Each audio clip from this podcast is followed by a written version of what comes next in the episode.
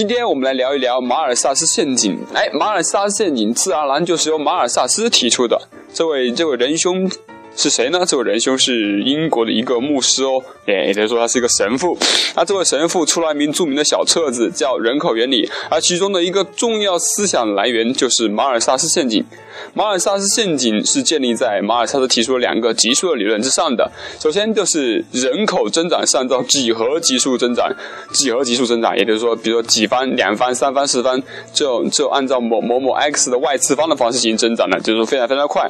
而我们的生存资料呢？就是按照算术级数的增长，其实大家可以想，算术级数其实就是一个等差数列嘛，也就是说是每年以一个固定的额进行增长的。也就是说，人口其实说白了就是人口增长的速度远远的高高于远远的快于这个生存资料的生长速度。那么我们生产资料是固定的，那多出来的人口要怎么办呢？多出来人口总要以某种方式被消灭掉，而这部分被消灭的被消灭的这那个方式都有哪些呢？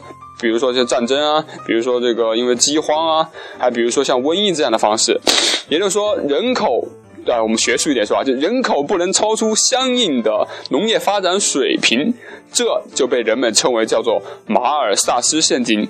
你听懂了吗？谢谢。